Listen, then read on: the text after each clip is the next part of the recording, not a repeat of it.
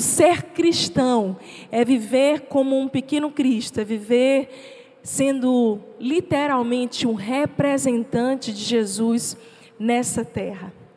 E uma das mensagens que mais impactou a minha vida, assim que eu entreguei a minha vida a Jesus, foi a mensagem da cultura do reino de Deus.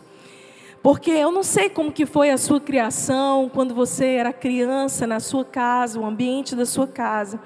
A minha mãe está me assistindo agora ao vivo. Um beijo, mãe. Feliz que você está aqui em Teresina.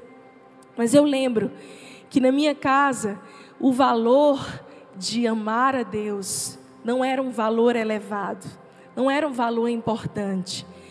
A minha família foi meu pai médico, a minha mãe enfermeira. O valor principal sempre foi o estudo, sempre foi crescer em conhecimento intelectual.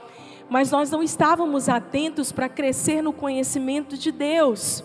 Isso nos trouxe muitas dores na nossa casa. Eu lembro de dias muito difíceis que eu acordava de manhã, de madrugada ainda, ouvindo de longe os meus pais brigando, aquela, aquele barulho.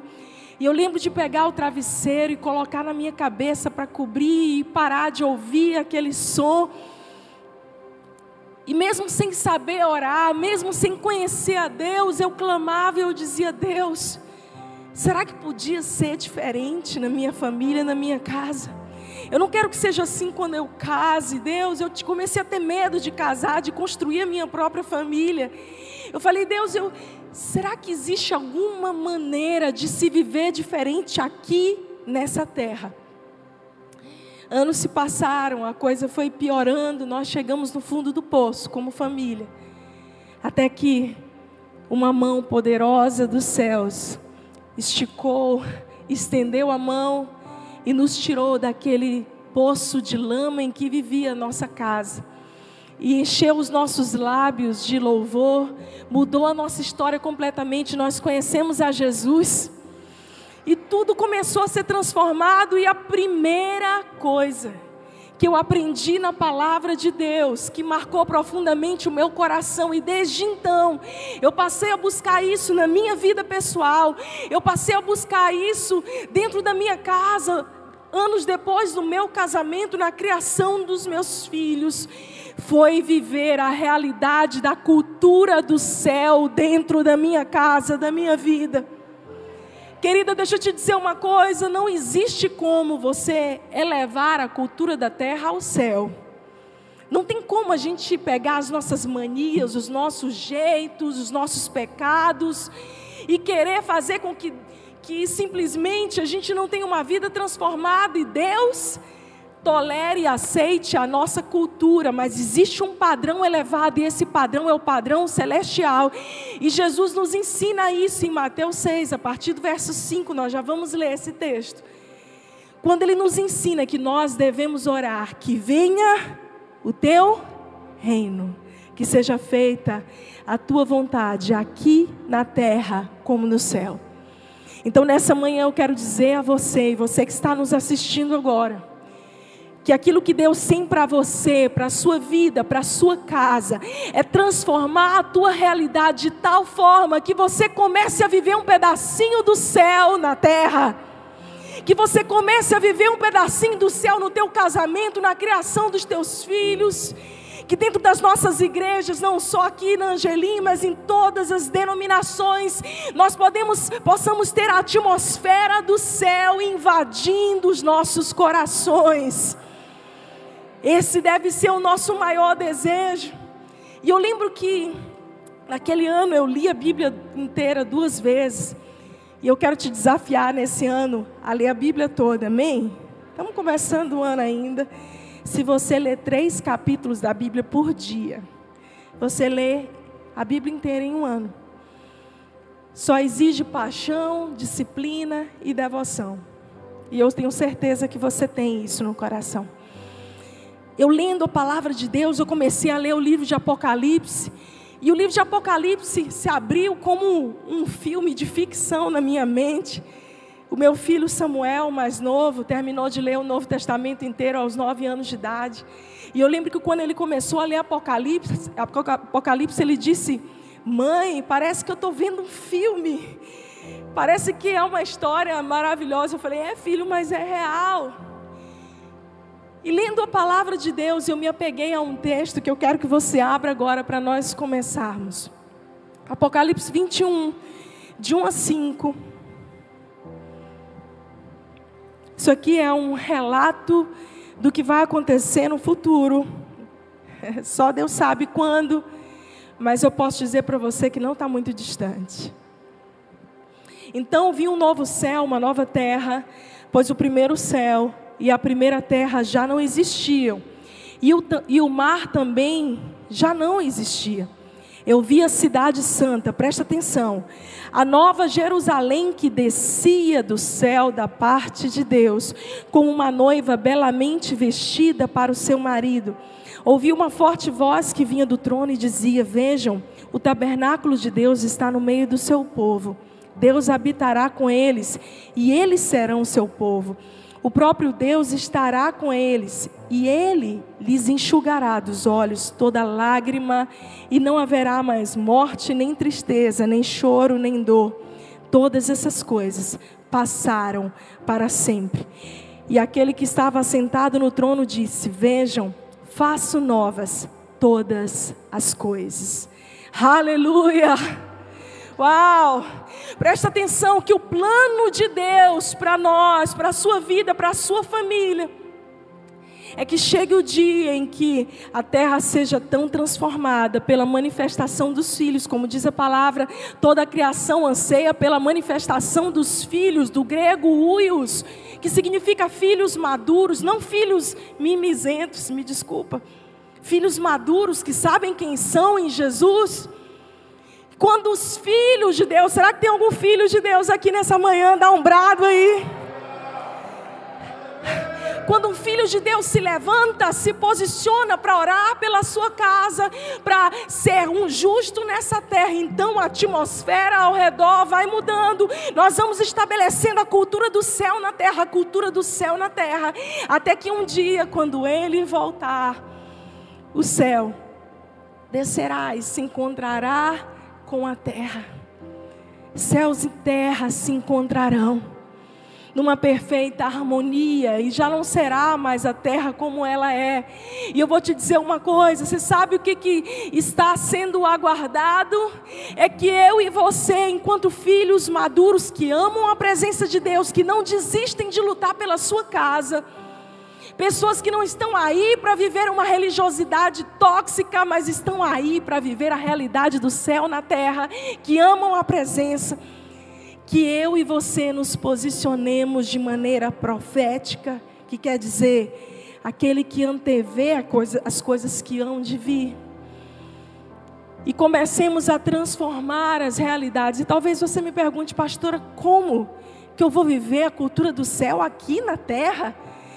Tantas más notícias, tudo andando de mal a pior.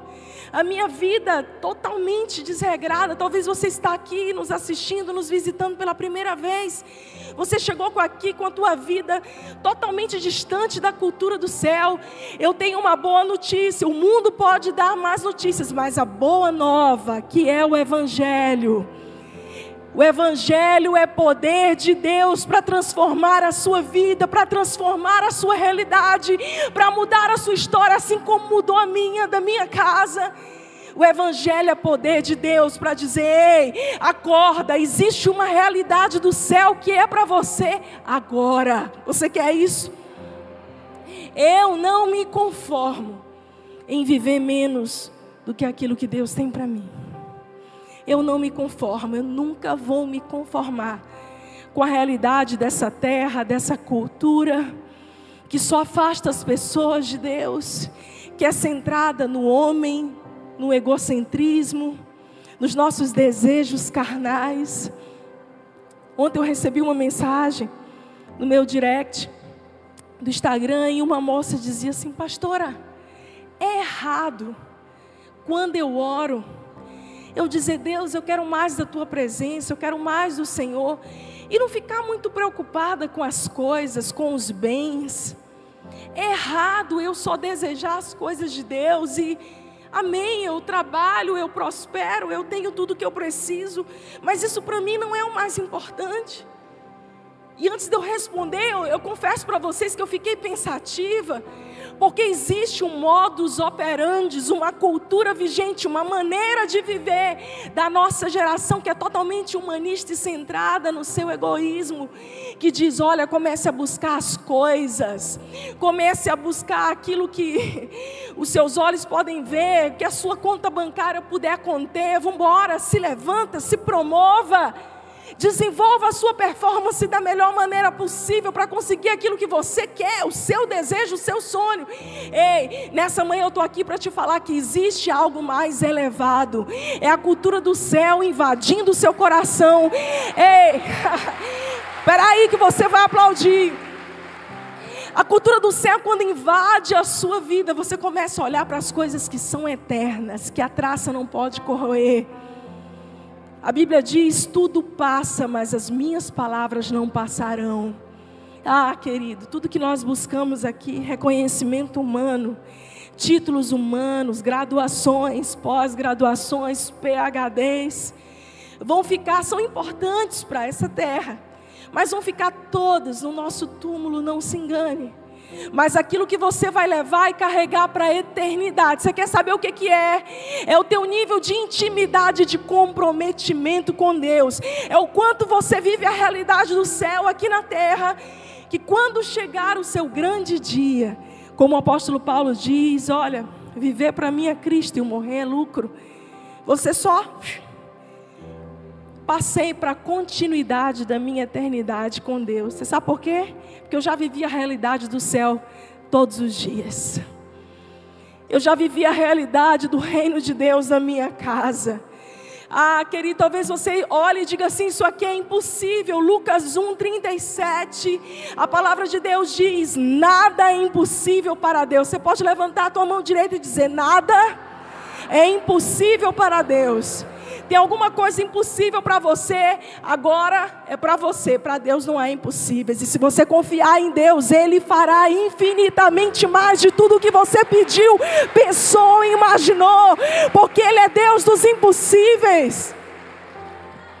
Ah, Deus olha para você e diz: Não, não, não, você está me pedindo muita coisa, você está me pedindo pouca coisa.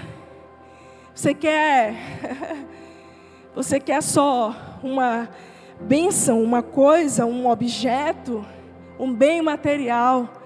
Filho, eu tenho para você riquezas eternas sem fim. Um galardão, uma recompensa que você não pode imaginar. Você quer saber qual é o nosso papel aqui?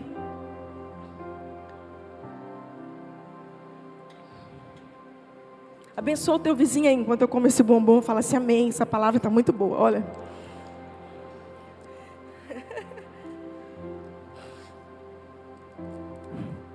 Gente, eu venci o Covid mais uma vez, glória a Deus. Semana passada. Glória a Deus. Essa mesma cura se estenda sobre a sua vida, você que está nos, hospitais nos assistindo. Eu me empolgo, eu, me, eu canso um pouco. Paciência comigo, amém? Você quer saber qual é o nosso chamado? É sermos modeladores culturais. Não importa se você é médico, não importa se você é da área do direito, não importa se você é sacerdote dentro da casa de Deus, se você é ministro, não importa se você é empresário, você quer saber qual é o seu propósito maior? Que a grande, grande crise da humanidade é quem eu sou, qual o meu propósito? Efésios 1:11, Efésios 2:21. Você nasceu para o louvor da glória de Deus e o seu papel é transformar realidades com a sua vida, é estabelecer a cultura do céu aqui na terra. Você é um modelador cultural. Diga, eu sou um modelador cultural. E o nosso papel não é se conformar com essa cultura da terra, mas é dizer: eu vou dar todos os dias a minha vida. Todos os dias eu me gastarei. Ah, todos os dias eu entregarei tudo que eu tenho, tudo que eu sou, tudo que eu não tenho e não sou nas mãos do meu Pai, para trazer a realidade dos céus por onde eu passar. Essa é a nossa missão. Esse é o nosso chamado e propósito soberano. Você sabe, ontem foi meu aniversário, eu ainda estou aceitando presente. Eu não vou dizer quantos anos eu fiz, porque depois de algum tempo a gente não fala mais essas coisas, né? Indiscreto. Perguntar, irmão. Mas eu posso dizer que eu estou com muito mais gás do que eu estava com 20. Amém? Estou muito mais animada para viver aquilo que Deus tem em mim, através de mim. E todos os aniversários eu eu separo um tempo, eu abraço os irmãos depois, normalmente. E eu procuro passar o meu dia mais a sós com Deus que eu puder, ouvindo, discernindo. E ontem eu falei, Deus, eu tenho ainda, eu sei que o Senhor tem tantas coisas para mim ainda, me enche de graça, de saúde, de força para viver. Senhor, eu te peço, nunca me deixe eu me conformar, eu entrar em uma forma, a forma que esse mundo tenta me colocar, que a expectativa dos outros a meu respeito tenta me colocar. Deus, que eu sempre me levante para viver aquilo que o Senhor tem para mim com ousadia, com coragem. E no final do dia eu recebi uma cartinha do meu filho Samuel, de 11 anos. E essa cartinha me marcou muito, porque Samuel não é de escrever, ele é muito prático, que nem eu.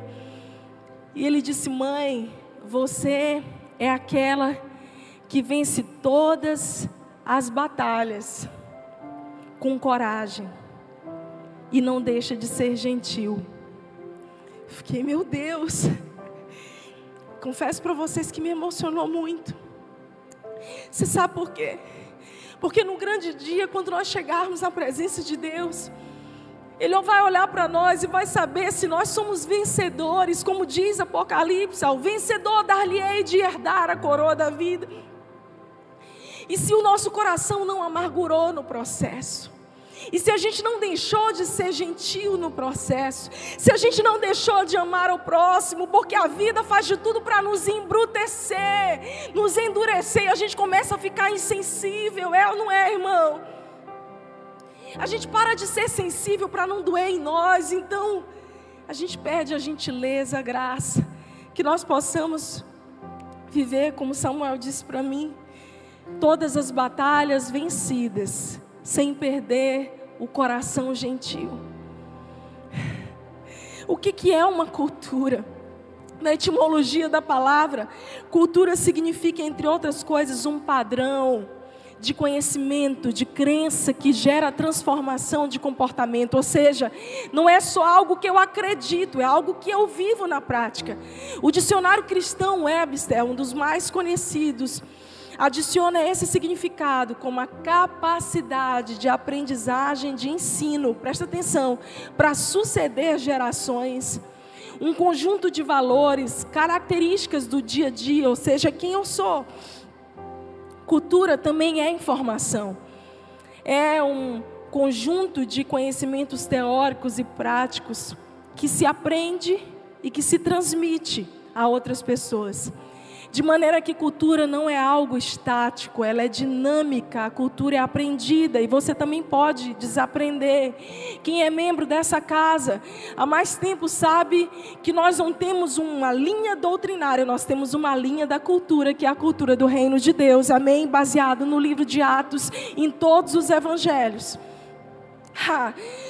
E como então culturalizar os conceitos de Jesus e seu reino aqui na terra? Você e eu somos embaixadores e representantes desse, desse reino. Nós não somos meros visitantes de igreja. Nós não somos meros, a gente diria no tempo antigo, esquentadores de banco, mas aqui não tem banco, né? Então, esquentadores de cadeira. Aliás, ora comigo para esse ano a gente ter uma cadeira mais confortável, igual a Joque, amém? Estou orando por isso. Estou orando por isso, gente. Não é só um conceito aprendido, mas é uma prática de viver sobrenaturalmente, influenciando gerações. Uau! É a nossa linguagem, os nossos valores, a nossa família, os nossos comportamentos, presta atenção. Não tem como alguém tentar me encaixar, encaixar você nas culturas dessa terra. Porque nós somos cidadãos dos céus. E por onde você for, seja dentro de um hospital, seja dentro de um fórum, seja dentro de uma escola, que coisa oportuna, escolas agora. Você tem que entrar lá e você tem que saber: eu sou o embaixador do reino de Deus. Certa vez alguém chegou para mim, em algum dos lugares que eu trabalhava, e disse: Flávia, você fala assim de Jesus, você devia falar menos. E eu falei: olha, é o seguinte, se você me quer, a Flávia médica, competente, trabalhadora, aguerrida que eu sou, você também vai querer o meu Jesus. Porque não tem como eu estar em um lugar e ele não estar comigo. Eu não posso deixar ele da porta de fora. Do mesmo jeito que quando eu venho trabalhar, eu não deixo de ser mãe de Ana Vitória e Samuel, esposa de Fred. Eu não deixo de ser filha de Deus. Então, onde eu estiver, a presença de Jesus estará ali comigo. Você é um embaixador. Você quer um título? Você quer uma insígnia mais importante que essa? Eu sou embaixador do reino de Deus. Eu amo poder dizer: eu sou filhinha do papai, eu sou filha de Deus. Mais do que todos os títulos humanos. Jesus disse em Lucas 17, 21: Ei, a partir do momento que ele veio à terra, ele inaugurou uma nova estação sobre a terra e ele disse: O reino de Deus está entre vós. Se Jesus disse que a partir da sua vinda, a cultura do céu poderia invadir os nossos trabalhos, a nossa família, o reino de Deus estaria dentro de nós, então nós acreditamos, amém? Nós somos e precisamos ser intencionais em formar uma geração que tem a cultura do reino. Eu vou dar minha vida por isso, até o último dia nessa terra. Você quer saber o que eu oro todos os dias na cabeça dos meus filhos? Você vai achar engraçado. Todo dia eu oro, Senhor, no nome de Jesus. Ana Vitória e Samuel não nasceram para ser qualquer um. Isso até aí a oração de mãe, amém? Eles não são qualquer um, vocês não são qualquer um. Vocês nasceram, meus filhos, para implantar o reino de Deus, para serem embaixadores do reino. E até o último dia da vida de vocês, vocês vão arrumar muita confusão falando de Jesus por onde vocês forem. Não quero vocês caladinhos, não, aceitando a cultura desse mundo. Vão lá, e um dia eu me lembro de ter sido chamada na escola de Vitória, em São Luís, porque ela estava falando de Jesus e um livro paradidático que ela pegou. Ela disse: Mãe, eu não vou ler esse livro. Foram dois livros, um livro de bruxaria e um outro livro, ela com nove anos, que falava de maneira muito adiantada sobre sexualidade. E eu sempre fui a primeira a conversar com ele sobre isso. Mas eu falei, realmente, filha, não, não dá para você ler. E eu fui na escola e falei, a minha filha não vai ler esse livro paradidático, eu gostaria que vocês propusessem uma outra atividade para ela, que ela faça a atividade dela. E eles disseram, não é possível. Porque logo as mães souberam que eu não ia deixar a minha filha ler, aí se juntou o motim das mães. Você quer saber Gente, gente poderosa nessa terra, capaz de arrumar a maior confusão do mundo, mãe. É ou não é? Cadê as mães aí? Não, é não, mexeu em filho da gente. Epa! E eu falei, não vai. E ela disse, você não acha? Você não acha? Olha a pergunta que a professora me fez. Você não acha que vai ser muito difícil para ela ser diferente dos demais. Você não acha, amém, meu filho, glória a Deus. Olha, isso aí é crente, gostei de ver, avivado. Você não acha que ela vai passar, presta atenção na pergunta, por alguns constrangimentos na vida por ser diferente? Eu falei, eu tenho certeza disso, professora mas eu estou treinando os meus filhos desde pequeno, para que eles passem o constrangimento que for necessário, mas não negociem que, naquilo que eles creem, não negociem a essência deles, não se rendam a essa cultura. Eu estou preparando meus filhos como guerreiros para lutarem para estabelecer a cultura do céu aqui na terra. Ah, queridos. É fácil? Pergunta para o teu vizinho, é fácil? Não é não. Mas é tão bom. Sabe o que mais? O poder dele se aperfeiçoa na tua fraqueza. Quando você sofrer alguma injustiça, algum julgamento errado.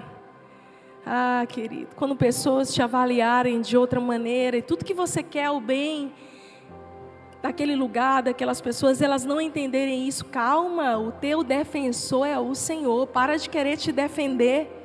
Para de querer te defender de ofensa. A nossa maior tentação é se defender das ofensas que vêm contra nós. Eu que tenho como senso de valor a justiça, é uma das minhas maiores lutas com Deus, é me defender quando eu sou ofendida. Ah, talvez seja o seu também. Jesus diz: não, você não precisa nem se defender, nem ofender de volta. O teu justo juiz é o Senhor. Guarda o teu coração, guarda a tua boca e confia que o livramento vem dele. Viver a cultura do reino é um estilo de vida. É conhecer a vontade de um pai amoroso. E sabe, quando a gente fala de reino, a gente sabe que tem um rei. Qual é o nome do nosso rei? Qual o nome do nosso rei, igreja? O nosso rei venceu a morte, ressuscitou ao terceiro dia, está sentado à direita de Deus Pai e em breve voltará para nos buscar, igreja santa, remida, apaixonada. Buscar os filhos, os filhos maduros que estão proclamando o reino por onde vão. Reino não significa só autoridade, mas uma maneira de vida. Nós precisamos amar, difundir as culturas do reino de Deus, tornando pessoas verdadeiros discípulos de Jesus. E os ensinantes, numa época de influencers, influencers das redes sociais, eu quero te convidar. Eu estou cadastrando aqui para contratar de graça, tá? É, influencers sociais. Aqueles que vão influenciar a sociedade, aqueles que vão se levantar para fazer a diferença, começar dentro das suas casas. A cultura do céu, a cultura do reino tem um propósito de capacitar e treinar cristãos para viver uma contracultura na terra e transformar pessoas, transformar cidades inteiras. Ah, querido, você quer saber qual é o nosso DNA? Qual é o seu DNA? Você precisa saber disso, você precisa dar resposta da sua fé. O nosso DNA enquanto cristãos está ali. em Mateus 22, 37 a 39. Isso é quem você é. Jesus respondeu: ame a Deus de todo o seu coração, de toda a tua alma, com toda a sua mente. Esse é o primeiro e maior mandamento. O segundo é igualmente importante: ame ao seu próximo como a si mesmo. Esse é o nosso primeiro DNA, a essência de que nós somos. Amamos a Deus. Vamos lá, igreja, amamos a Deus, amamos pessoas. Não é só uma logo estampada aqui ou algo teórico. É porque quando nós amamos a Deus intencionalmente, de todo o nosso coração, com toda a nossa força, com todo o nosso entendimento, é impossível que não amemos o próximo. E quem é o meu próximo? O seu próximo começa do mais próximo, dentro da sua casa se você não é capaz de amar o seu irmão que você vê, se você, esposa, não é capaz de amar o seu marido, mãe, se você não é capaz de amar os seus filhos, marido, se você não é capaz de amar a sua esposa como Cristo amou a igreja, então você não está amando nem o próximo daqui, quem dirá o próximo de longe.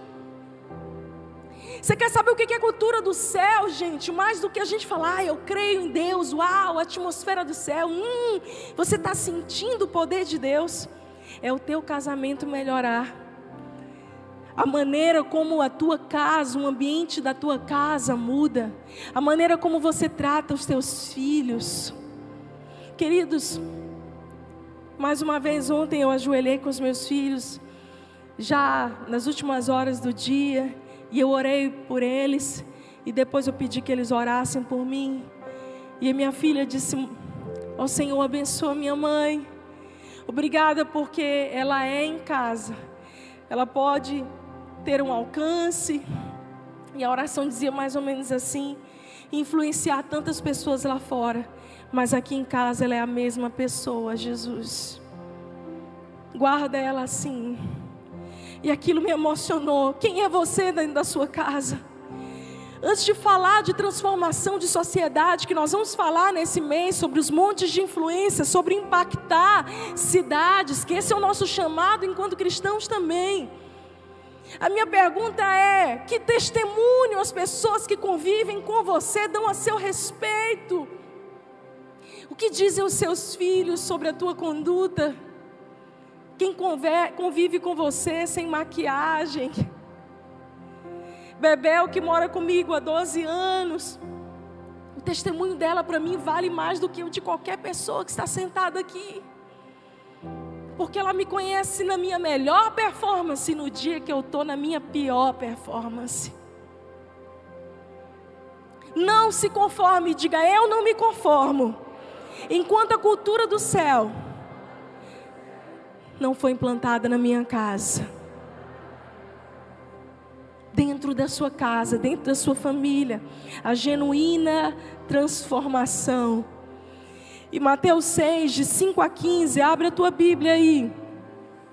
Porque Jesus nos dá uma dica de como nós não sermos religiosos, tóxicos.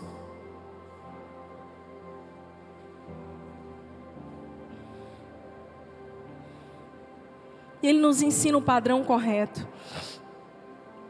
Quando vocês orarem, Mateus 6, a partir do verso 5, nós vamos ler até o 15. Quando vocês orarem, não sejam como os hipócritas, que gostam de orar em público nas sinagogas e esquinas, onde todos possam vê-los. Será que existe ainda gente assim? Eu lhes digo a verdade, eles não receberão outra recompensa além dessa. Mas quando orarem, cada um vá para o seu quarto, feche a porta e ore ao seu pai em secreto. Então o seu pai que observa em secreto os recompensará. Ao orar, não repitam frases vazias sem parar, como fazem os gentios. Eles acham que se repetirem as palavras várias vezes, suas orações serão respondidas. Não sejam como eles, pois o seu pai sabe exatamente do que vocês precisam antes mesmo de pedirem. Portanto, Orem da seguinte forma, vem junto comigo aqui. Pai nosso que estás nos céus, santificado seja o teu nome. Venha o teu reino, seja feita a tua vontade, assim na terra como no céu. Dá-nos hoje o pão para este dia. Perdoa-nos nossas dívidas, assim como nós perdoamos os nossos devedores. E não nos deixes cair em tentação e livra-nos do mal, pois teu é o reino, o poder e a glória para sempre. Amém. Seu Pai celestial os perdoará. Presta atenção. Se vocês perdoarem aqueles que pecam contra vocês, oh, mas se vocês se recusarem a perdoar os outros, seu Pai não perdoará os seus pecados. Queridos, isso aqui é tão sério. Na oração mais conhecida de todas. Eu já preguei outro dia sobre somente sobre a oração do Pai Nosso. Ela dá uma série de pregações. Mas eu quero ressaltar algumas coisas que Jesus começa a estabelecer aqui. Ele começa é, a partir de Mateus 6 e Mateus 5. Deixa eu lembrar você, volta, volta. Mateus 3, Jesus está sendo batizado no Rio Jordão. E ali, diante de todos, Todo mundo escuta uma voz do céu que diz: Esse é meu filho amado, que muito me compraz. Aí a gente acha que o ministério de Jesus vai começar, vai bombar. Agora que o Pai já anunciou que Ele é o Messias, mas não, Mateus 4, a Bíblia diz que o Espírito conduziu Jesus ao deserto e foram 40 dias de provas e tentações. Você sabe por quê? Porque normalmente, depois que a gente recebe uma revelação de quem a gente é, que a nossa identidade é curada, ah, o inimigo vai fazer de tudo para tirar você do seu propósito. Mas Jesus vence, Mateus 4. Em Mateus 5, ele inaugura pela primeira vez um sermão público no Monte das Oliveiras, pregando para mais de 5 mil homens, cerca de 12 mil pessoas. Estão ouvindo a primeira mensagem de Jesus. E ele abre essa mensagem pública dizendo: Bem-aventurados os que choram. Jesus começa estabelecendo uma contracultura. Opa, opa, vocês estão dizendo aí que bem-aventurado é o forte, é o sol que vence, bem-aventurado, feliz é o fraco porque eu aperfeiçoo ele na fraqueza. Felizes, vocês estão achando que felizes são os, os rudes, os grosseiros, os lutadores, aqueles que passam por cima de todo mundo para conseguir o que querem? Não, não, não, não. A cultura do céu é bem-aventurados os mansos, porque eles herdarão a terra. Depois de Mateus 5, você fala: Uau, Jesus arrasou com tudo. Já chegou chegando. Então ele tem um encontro, depois que ele tem um encontro com a multidão, em Mateus 6, ainda bem que acabou o capítulo aqui que eu vou falar. Mateus 6, Jesus está numa reunião mais privada. Dessa vez ele está falando com os doutores da lei, o povo que ia para a igreja. O povo que ia para a igreja. É como se Jesus tivesse feito uma pregação na praça, lá na Raul Lopes, e domingo ele tivesse vindo pregar na igreja. Aí você fala assim: Uau, agora ele vai pregar leve, né? Ele começa dizendo: Olha, não adianta vocês carregarem essa falsa religiosidade e orarem como os hipócritas. Uau, Jesus está pegando pesado. Espera aí, Jesus. Volta para Mateus 5. Quando vocês orarem, vocês querem saber a maneira que agrada a Deus. Não é vocês orarem chamando um dos 77 nomes que a lei judaica conhecia e chamava Deus. Existe um nome que vocês podem chamar Deus que vocês ainda não chamam. Esse nome é Pai. Diga comigo, Pai. E a Bíblia diz que Deus enviou seu Filho unigênito, João 3,16, Filho único, unigênito, para que todo aquele que nele crê não pereça, mas tenha vida eterna. Mas agora, em Mateus 6, Jesus está dizendo: Ei, humanidade, o Pai não é só meu, o Pai é. Eu estou dividindo meu Pai com vocês. Vocês podem orar de filho para pai. Você quer saber qual é o papel de um filho? Não é só ficar pedindo dinheiro, pedindo coisa, benção. Porque isso o filho já tem. Ele é filho. Até o juiz reconhece a herança de um filho. Você quer saber qual é a sua missão enquanto filho? Ore assim, Pai nosso que estás no céu, santificado seja o teu nome. A versão original do grego, grego diz que a nossa responsabilidade é santificar o nome de Deus através das nossas atitudes. Meu Deus.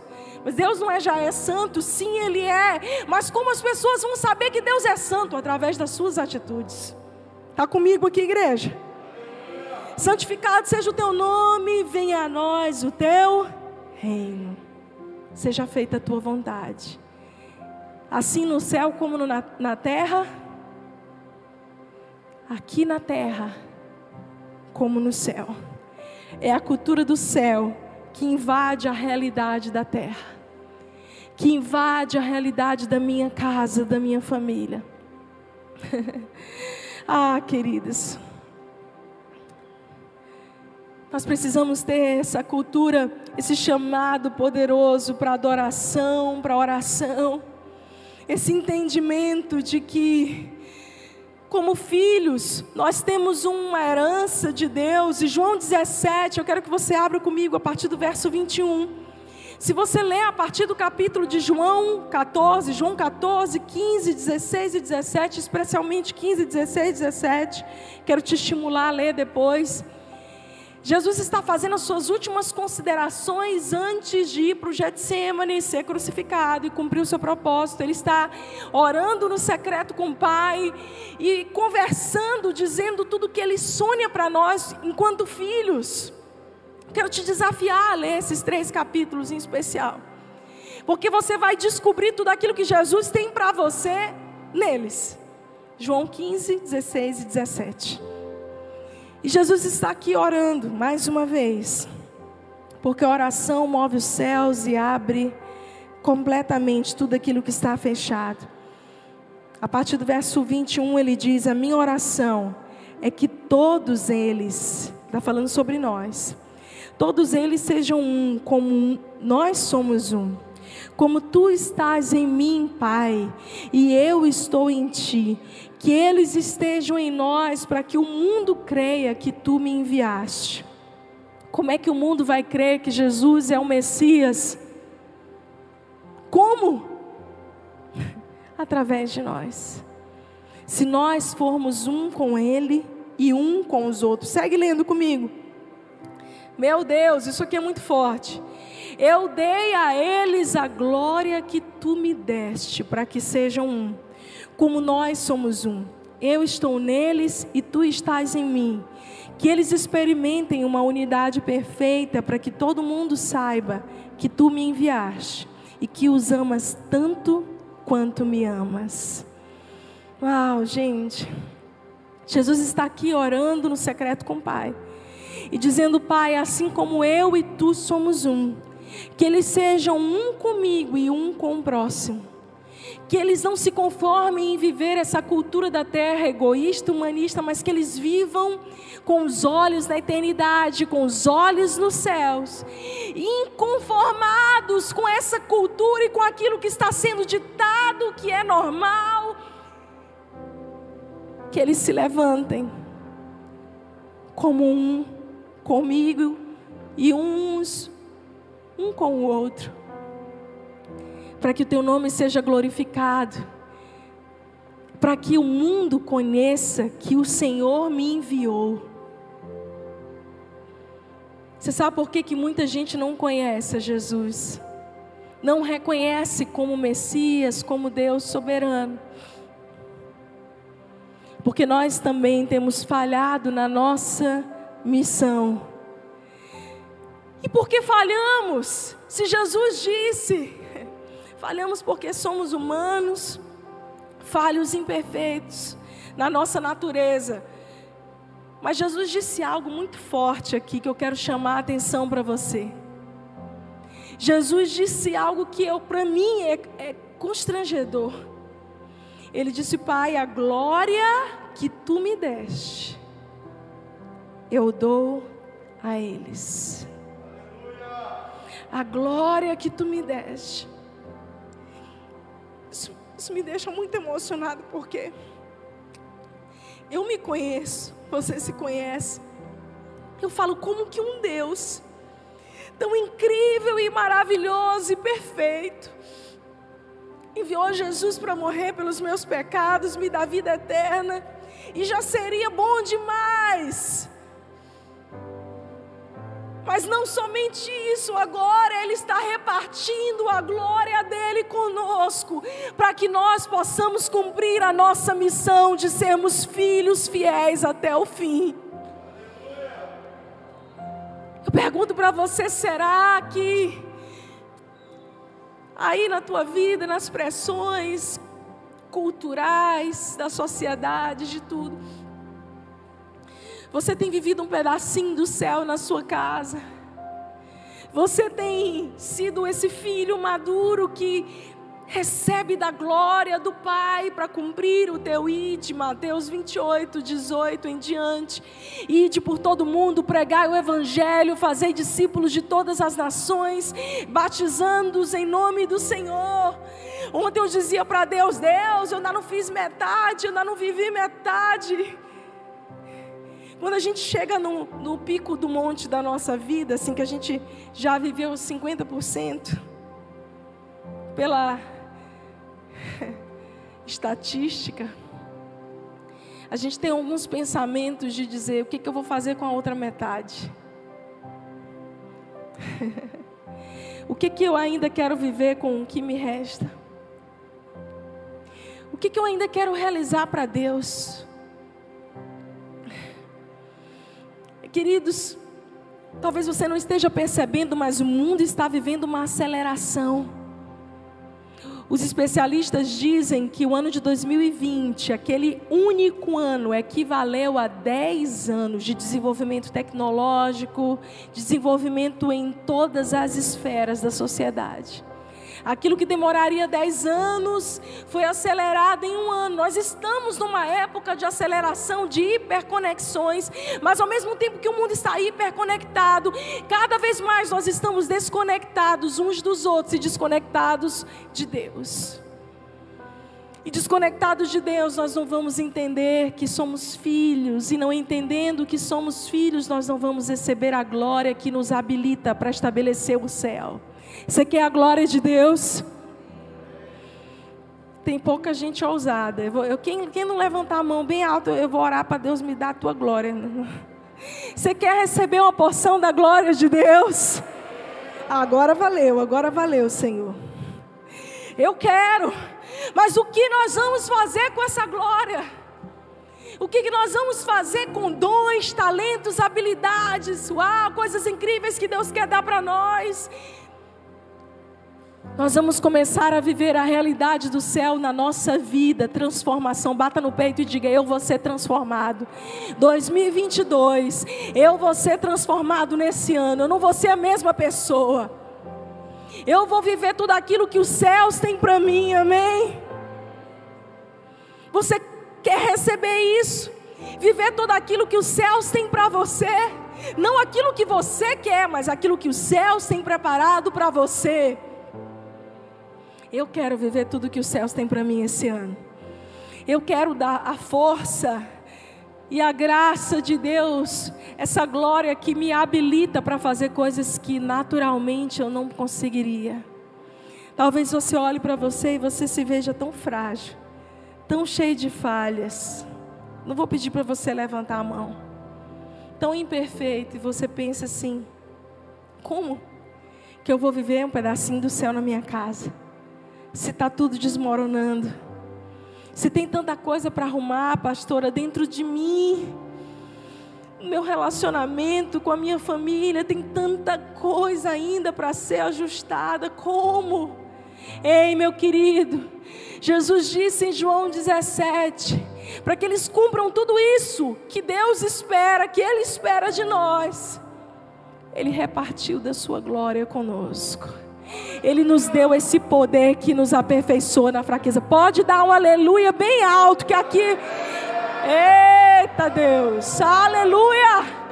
Não é na tua força, não é na tua capacidade humana, é no poder sobrenatural do Deus Todo-Poderoso, Criador dos céus e da terra, que é sobre ti, que é sobre a tua casa, que é sobre a tua família. É esse poder que, mesmo quando você está na lama, Ele te tira de lá e te levanta como instrumento de louvor para a sua glória.